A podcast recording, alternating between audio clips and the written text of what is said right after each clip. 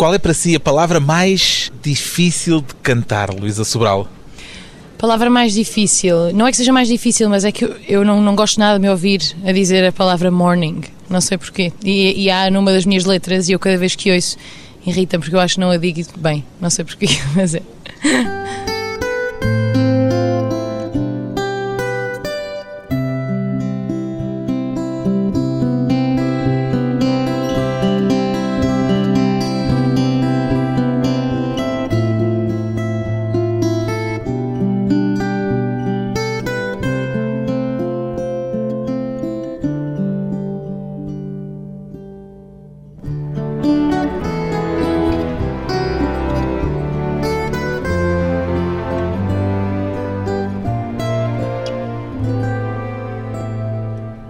Luísa Sobral, 23 anos, cantora e compositora, dá mais valor a si própria como intérprete ou como autora, Luísa Sobral? Como autora. Sempre pensei em mim como música, como compositora. Comecei a compor aos 12, 13 anos, por isso nunca pensei em mim como intérprete. Eu gosto, gosto de interpretar músicas das outras pessoas. Mas começou por cantar antes de escrever canções, imagino. Ah, sim, sim, provavelmente cantava os Onda Choque e essas coisas todas. Era a sua banda de referência. Era, era a banda onde eu, a qual eu queria pertencer, mas nunca aconteceu. E depois como é que passou para a ideia de escrever canções suas? Eu comecei a tocar guitarra e desde cedo, comecei a, quando comecei a tocar, senti logo uma necessidade enorme de, de fazer alguma coisa minha. Aqueles acordes para mim significavam algo que eu queria, queria dizer e então logo quando comecei a tocar guitarra... Com letra e tudo? Com letra e tudo, veio tudo ao mesmo tempo. E a quem é que mostrava? Ai, a toda a gente, coitados, tinham tantos que levar com as minhas músicas, mas era mais os meus pais. Foi uma transição sem sobressaltos, quer dizer, foi natural começar a escrever canções?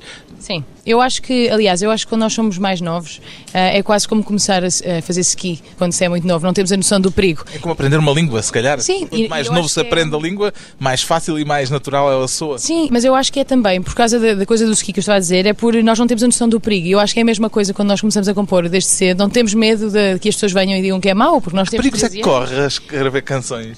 As críticas, críticas, as pessoas não gostarem, e, e, ou então sabermos demasiado de música e começar logo a julgar o que nós fazemos do ponto de vista técnico ou teórico. E hoje tem mais consciência desses perigos? Muito mais, mas eu tento sempre voltar ao que era quando tinha 13 anos e escrevia e tentar não pensar nisso enquanto estou a escrever. Pois bem, Luísa Sobral deu ao primeiro disco o título de Cherry on My Cake, a cereja no topo do bolo. É assim que encara este seu disco de estreia, Luísa Sobral? Sim, eu acho que é definitivamente a cereja no topo do bolo agora. Da, o bolo é o facto de fazer música, imagino. O bolo é a minha vida em geral, é, é o CD trazer o que era preciso agora para que a minha vida esteja a correr ainda melhor e para que eu esteja a concretizar tudo o que queria fazer. Mas a cada novo disco, se puser mais uma cereja, qualquer dia tem o bolo cheio de cerejas. Exato, espero bem que sim. Quantas mais, melhor. Vai-se aumentando o bolo. Paciência. Não pode ser um cupcake, mas de resto. Este disco, no entanto, teve um outro título, ou pelo menos houve um título prévio de um EP que uhum. é uma espécie de projeto piloto deste disco. Sim, eu comecei a gravar este disco em Boston e comecei por um EP e o objetivo era esse, era trazer o EP a Portugal e levá-lo a outros sítios e, e, mostrar e ver se havia alguma editora interessada. Não chegou a editar esse EP? Não, nunca editei o EP. E pronto, depois cheguei cá e, e, pensei que queria, decidi mudar o nome do disco. O EP chamava-se My Funny Clementine, Sim. o que tem a ver com uma canção deste seu disco que se chama Clementine, por um Sim, lado. e com My Funny Valentine, e com My Funny Jazz. Pronto, porquê é que deixou de parte essa referência? Primeiro porque eu achei que hum, quando cheguei cá a Portugal e comecei a fazer arranjos das outras músicas, senti que era um projeto diferente. Aliás, eu, eu, tenho três músicas desse último EP neste, mas acho que é um projeto diferente. É um projeto um bocadinho mais tarde, é depois da minha estadia já em, do tempo que eu passei em Nova York e eu acho que sou uma pessoa um bocadinho diferente, por isso, até a maneira como canto e tudo, por isso decidi mudar. Achei que era um projeto diferente. Mas mantém-se a piscadela de olho ao Chet Baker, por exemplo? Sim, do sim. My Funny Valentine. Sim, sim, sim. Eu, é um dos temas que eu mais gosto também, por isso é que, que eu chamei assim. E o Chet Baker tem para si alguma importância especial? Sim, porque eu cada vez mais gosto de hum, cantores que não são cantores. Isso é um, um bocadinho estranho, mas eu gosto muito de ouvir pessoas que não têm aqueles tiques e aquelas manias todas dos cantores e que são simples e, e, e dão valor à melodia e dão valor à letra. E eu acho que, que há muito, muitos cantores hoje em dia que fazem demasiadas coisas à volta e não e depois perde-se a letra e perde-se tudo. E o Chet Baker é um dos, dos cantores que não faz isso porque ele não se considerava um cantor, ele era um trompetista. Por isso. E é por isso também ouvir. que gosta mais de se considerar compositora, autora, do que cantora? Sim, sim, por isso também. Eu estudo voz, obviamente, e pratico todos os dias, mas gosto de dizer que sou música e não sou uma cantora só. Esta Luísa Sobral da cereja no topo do bolo ainda tem alguma coisa a ver com a rapariga que esteve no concurso Ídolos quando tinha 16 anos? Claro, sou eu, as duas. Podia, Não, entretanto, mas- ter mudado tanto que já não se reconhecia nessa rapariga candidata a um concurso televisivo? Não, eu acho que isso acontece quando nós vemos fotografias nossas, também já dá muito tempo. Às vezes já não nos. eh, já parece que não somos nós, porque já somos, estamos muito diferentes. Mas claro que sim, eu, eu, eu gostava de música também na altura, agora tenho um gosto um bocadinho diferente. Mudou Acho- muito, evoluiu muito o seu gosto musical?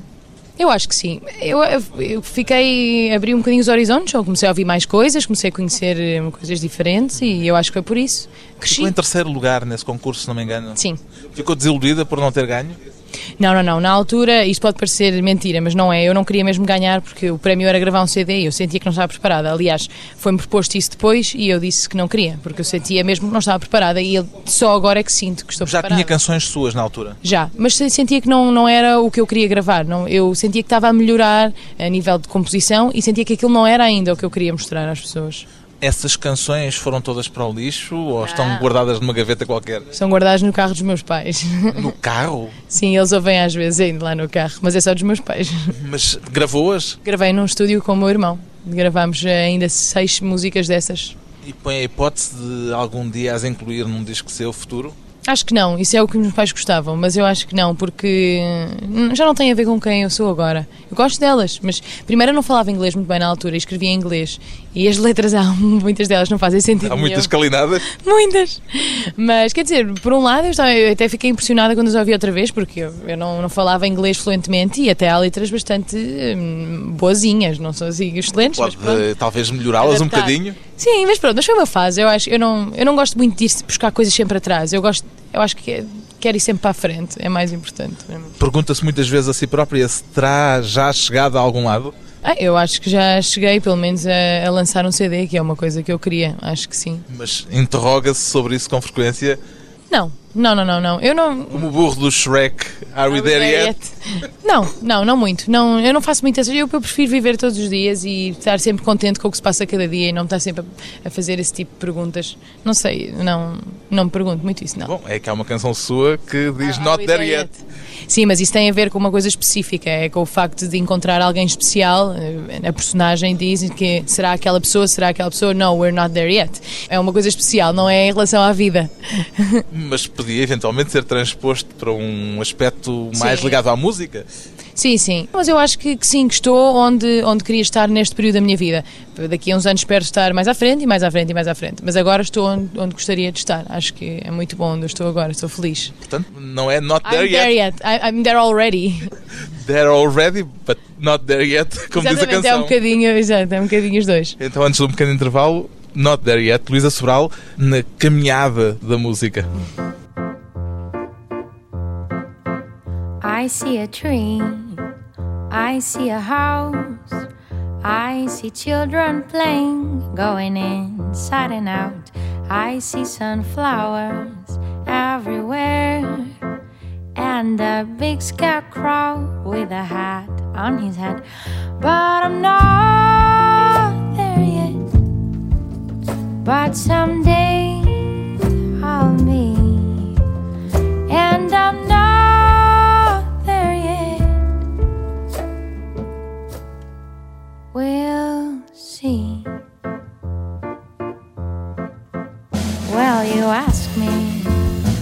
go inside.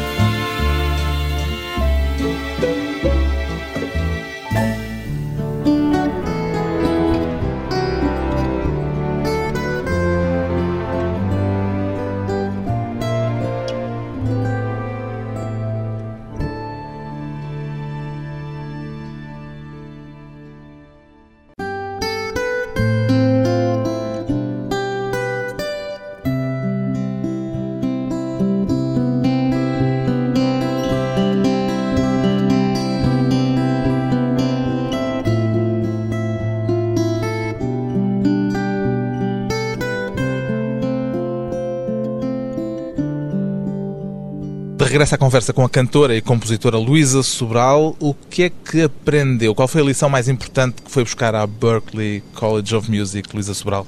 Uf, foram várias. Primeira que lhe ocorre. Houve uma coisa que eu aprendi, mesmo, eu acho que é nos Estados Unidos em geral, é que eu acho que os portugueses são muito humildes e, e isso é muito bom. Mas às vezes nós também temos que dar valor ao que fazemos e temos que dizer. eh, Não, eu, eu acho que, sou boa no que faço, ou, ou tento ser o melhor no que faço e não estar sempre, não, eu vou ter que melhorar, eu tenho que melhorar, ainda não faço. E Quanto isso é que é falsa aprendi lá. humildade, já agora? O que eu dizer eu tenho que melhorar, não sei, até pode ser verdadeira, mas eu acho que nós também temos que começar a dar um bocadinho mais valor a nós próprios e isso eu aprendi muito lá, porque ser muito humilde lá não nos leva a lado nenhum, porque os, os americanos são muito confiantes e então eu acho que isso foi uma das coisas que eu aprendi mais, foi, eu sei que tenho que melhorar, mas dou valor ao que sou agora, eu acho que isso é importante. O ambiente sentiu que era muito competitivo? O ambiente, hum, sim, era competitivo, mas era mais competitivo nas cantoras de R&B e essas coisas, não tanto nas cantoras de jazz. O seu curso era de jazz. O curso era de jazz. E porquê é que escolheu o curso de jazz? Quer dizer, o curso não era de jazz, a escola também tinha. Eu é que segui os jazz dentro da escola, mas. A escola, de qualquer maneira, é mais virada para o jazz Sim, e é mais conhecida virada. pelo jazz. Sim. Porquê que escolhi? Porque já, já, já tinha começado a ouvir jazz há algum tempo antes de ir para lá e senti que a minha voz se enquadrava mesmo no jazz. Quando cantava rock não sentia que a minha voz se enquadrasse lá. E de repente comecei a cantar jazz e senti que era mesmo aquilo, que eu tinha andado um bocado de tempo à procura e que encaixava que nem uma luva. Até já disse que antes tinha nódulos nas cordas vocais e deixou de ter. Deixei de ter, exatamente. Por isso é porque andava a esforçar a voz da maneira. Andava mesmo a forçar e não, e não tinha a ver comigo. Passou a cuidar da sua voz de outra maneira. Sim, isso já há algum tempo. Eu tenho cuidados, eh, tenho que dormir eh, ou pelo menos 8 horas por dia, tenho que estar sempre a beber água, há assim umas coisas que eu tenho mais cuidados. E agora então que ando a cantar mais, tenho que ter ainda mais cuidados. Chazinhos de limão e coisas do género. Chá de limão faz mal. Ai, faz mal. Faz. então pronto, limão, cortem esta parte. exatamente. Chá de limão faz bem se a pessoa está constipada, mas já a voz o limão não faz muito bem. Então qual é o chá? Chá de cascas de cebola. Ou então. Isso eh, faz mal é perpétuas hálito. roxas. Não, não, por acaso não. Perpétuas roxas também é bom. O período de 5 anos que passou nos Estados Unidos foi de fácil adaptação para si ou houve algum tipo de choque cultural em algum momento? Sim, não sei, foi, eu acho que foi fácil, porque eu fui para lá um ano antes de ir para a Berkeley. Fiz um, um ano de intercâmbio.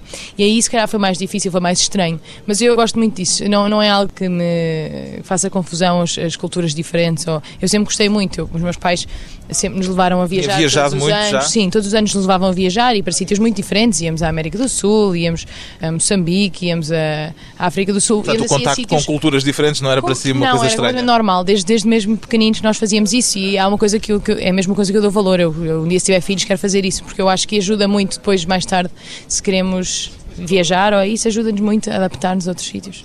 Mas não houve aquele primeiro momento de estranheza Claro vivendo num país diferente? Sim, claro que sim. Há várias coisas que são diferentes, os hábitos alimentares especialmente.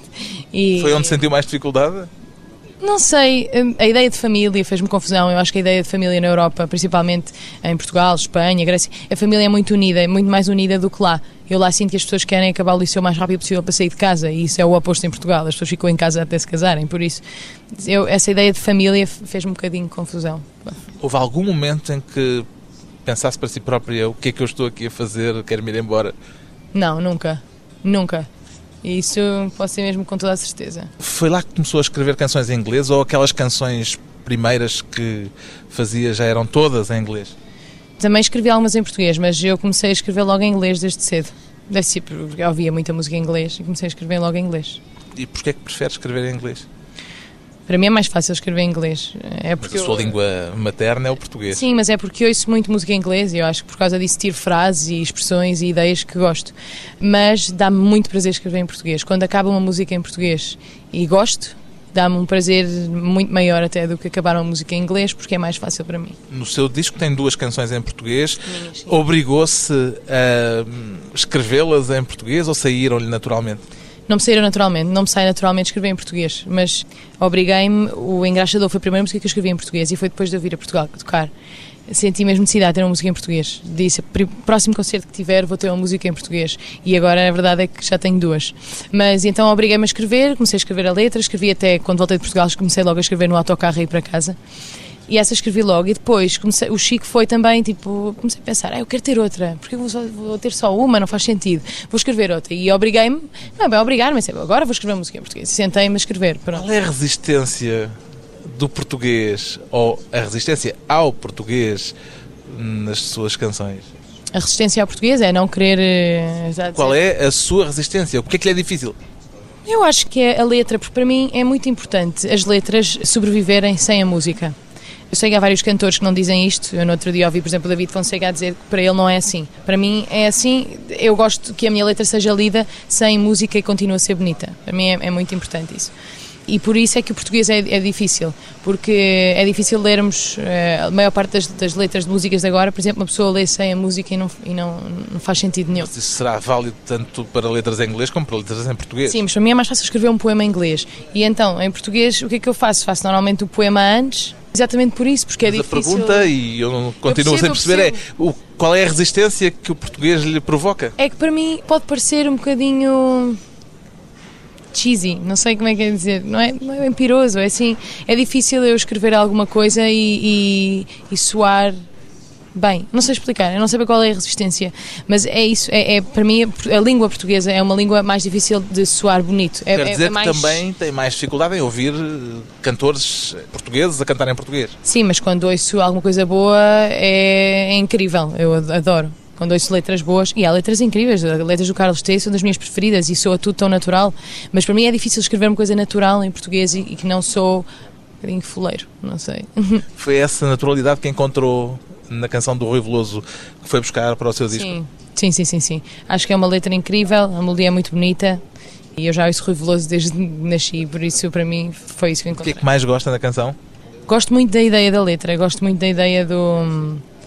Gosto muito deste, da tensão que cria no, no refrão, gosto muito da ideia de ser um casal que continua, que eu acho que é uma coisa que acontece com muitos casais que ficam casados muito tempo, daquela tensão de já estarem casados há muito tempo e não se separarem porque têm um, um casamento de anos e tudo, e haver aquela coisa de, de ela já não se sentir atraente e esse, isso tudo, acho que, é, acho que é muito comum e é isso que eu gosto, é de ser uma coisa comum, mas dita de uma maneira muito bonita. Então, antes de mais um pequeno intervalo, Luísa Sobral saiu para a rua de Rui Veloso e Carlos T. Eu decidida para a rua com a carteira castanha e o saia casaco escuro. Tantos anos, tantas noites, sem sequer uma loucura. Ele saiu sem dizer nada. Talvez fosse ao teatro, sim. Vai regressar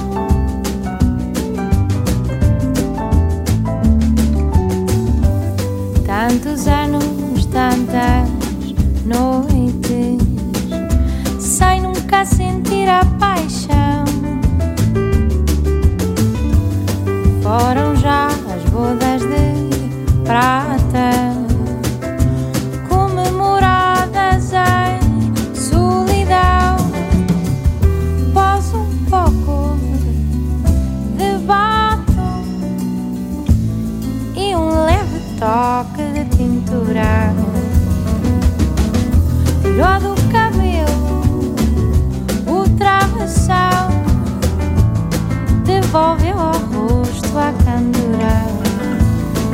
Saí para a rua insegura,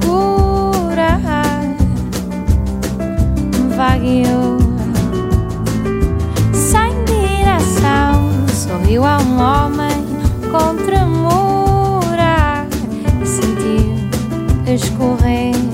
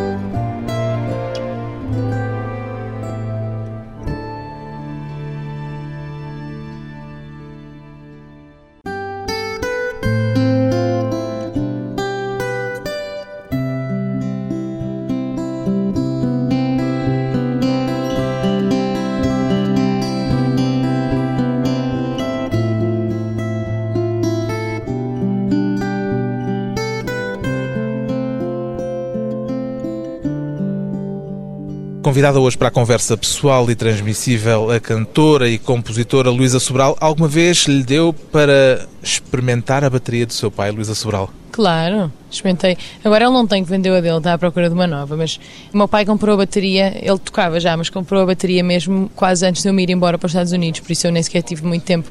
Mas E experimentava. Luísa ajeitava-se? Sim, experimentava e eu tive eh, um namorado baterista durante muitos anos, então também tocava muito por causa disso. Mas não, eu O não seu tenho pai era jeito. baterista amador, toca- Sim, sim, toca bateria bem até. só que sem bateria em casa, pelos vistos. Porque nós vivemos num prédio. Ele agora é que comprou uma para os eletrónica. Agora é uma eletrónica. Mas sim, mas tocava às vezes. E ele fazia. Nós, nós éramos quase obrigados a fazer exercícios rítmicos todos os dias. Ao jantar. A minha mãe passava-se, mas nós podíamos fazer. E isso ajudou muito, ritmicamente ajudou muito. Na mesa, Na mesa era, fazíamos muito com os talheres. Com as mãos, pronto. Era com os talheres. Não, os talheres não sei. Aí a minha mãe que se passava mesmo. Eu acho que era mais com as mãos. E o facto do seu pai ser músico e de pôr a fazer esses exercícios rítmicos, acha que terá tido alguma influência no seu gosto pela música e na música que escreve? Tenho a certeza, sim, sim. Sim, hoje em dia tenho mais facilidade com ritmos por causa disso, tenho quase a certeza. E, e- e a maior parte das coisas que eu, das bandas que eu gosto, meu foi o meu pai a mostrar-me, é das maiores influências. O que é que a fez decidir-se pela música e não pela representação, que foi outra das hipóteses que se puseram no seu caminho? Pois, eram duas grandes paixões que eu tinha, mas a representação para mim seria um bocado limitado, porque eu nunca quis fazer televisão. Cinema até gosto, mas o que eu queria Chegou a experimentar alguma teatro. coisa? Sim, eu fiz uma peça ainda três meses no Tivoli, era um musical. E fiz e gosto muito. E fiz Mas não gosta de musicais. Não gosto muito de musicais, não, mas, mas a peça, mas eu gostei da peça, era uma experiência diferente. então peça é que era? mesma. Era de crianças, mas Perigo nos Oceanos. E foi uma experiência que a fez ter vontade de repetir o palco? Eu tenho sempre vontade, quando vou ver peças de teatro, ainda agora fui a semana passada ver uma e fiquei. E só me apetece estar em cima do palco a representar, eu gosto muito. Mas a música é outra coisa, não sei, percebi isso logo, e a música é mais ainda. Há uma diferença entre estar em palco a representar ou estar em palco a tocar, como é o seu caso? Sim, porque quando eu represento entro completamente noutro personagem, não é? Quando eu estou a cantar, conto histórias sobre personagens, mas sou eu. E sou mesmo eu. E lembro-me o que é que estava a sentir quando escrevi aquela música. E é, é tudo mu- muito genuíno. É mesmo o que eu senti e eu quero mesmo mostrar às pessoas isso. Quando é representar, eu entro dentro de outro personagem. Espero que, que pareça verdadeiro, mas não sou eu, não é? Ainda tem um friozinho no estômago antes de entrar para o palco ou a experiência já a fez sentir-se completamente à vontade? Eu vi no outro dia um DVD dos Red Hot Chili Peppers e ele dizia que se um dia for entrar no palco e não sentir isso, então já nunca mais faz concertos. E eu acho que ele tem toda a razão, porque eu acho que se nós não sentimos isso, é é essa adrenalina que nos faz melhores e que nos faz querer estar ali no palco e tudo. Por isso eu continuo a sentir muito, mas gosto disso. Já teve alguma peripécia em palco que a fizesse sentir-se desconfortável? Já tive várias. Tive uma que não, não, não, funcionava a guitarra, mas isso é normal. Tive uma em que comecei a tocar uma música e cantar outra. e funcionou os primeiros dois acordes, depois não estava a funcionar, eu não percebia porquê. E o público apercebeu-se? Sim, eu disse, ah, não estou bem a perceber o que se passou agora. Comecei a cantar. Eu acho que o importante é nós também sermos sinceros. E aconteceu-me no palco, mas a representar, quando estava a fazer aquela peça, escorreguei também. Mas pronto. Não se magoou? Não me magoei e, como estava a representar, fingi que fazia tudo parte. Pronto, aí deu para fazer. Nos Estados Unidos tocou em muitos sítios, tocou, por exemplo, em cafés e bares, se não me engano. Como é que essa experiência a fez ver a, eh, a sua forma de estar em palco de outra maneira?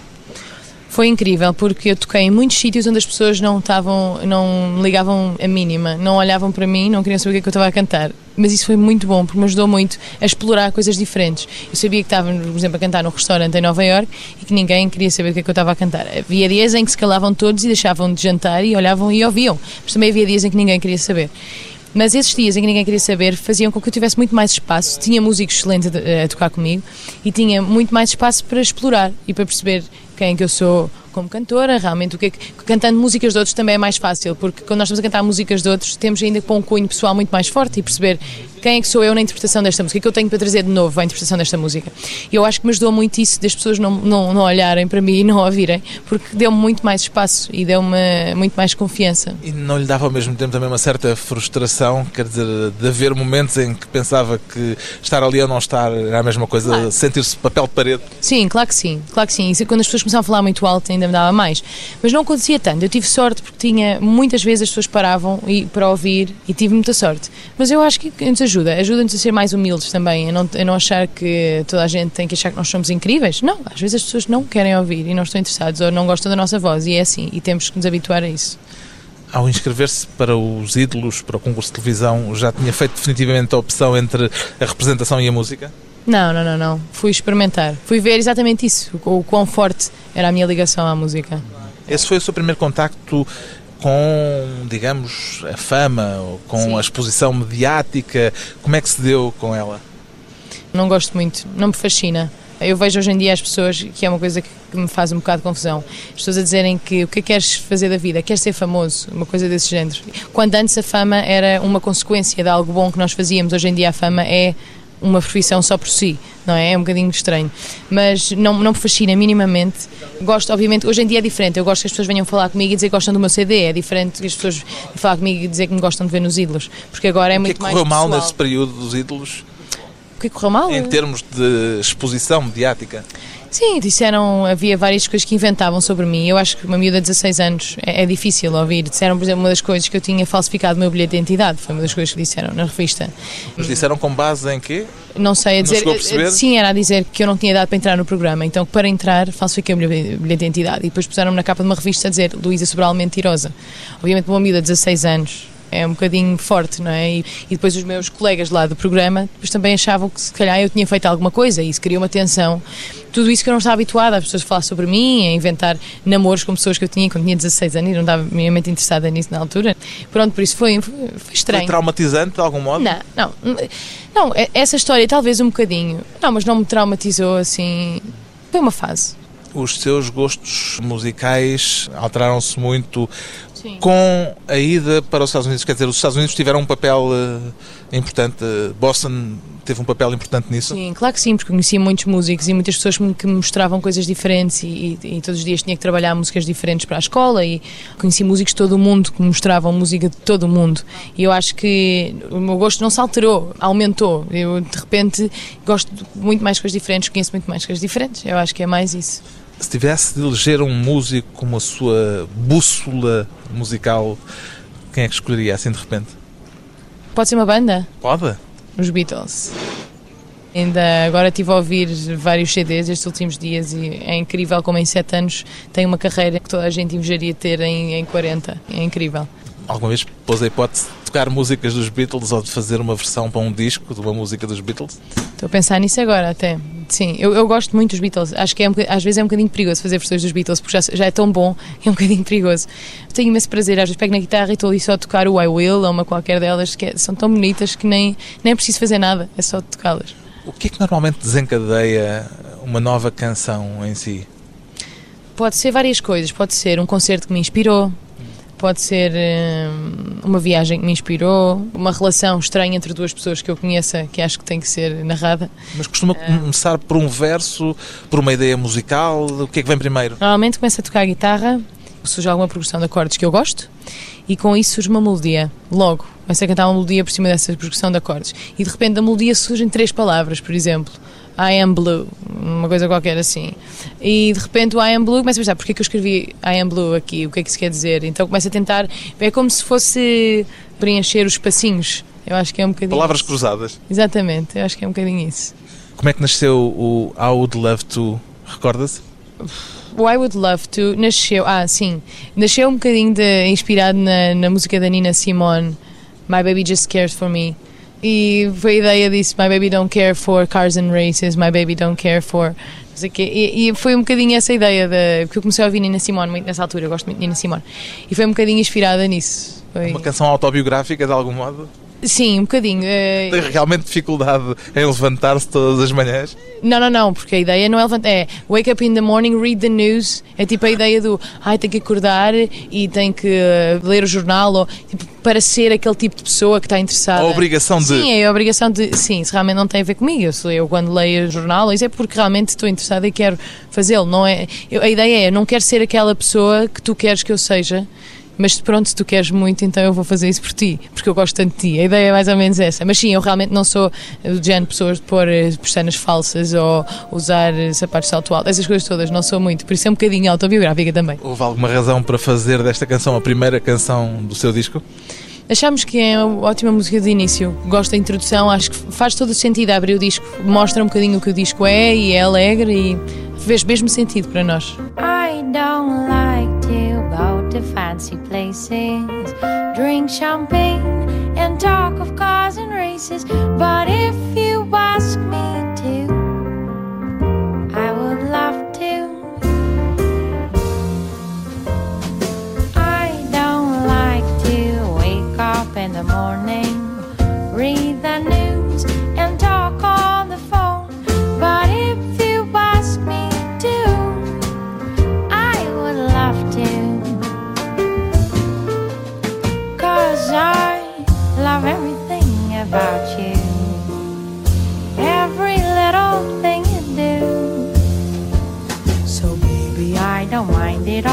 change every dark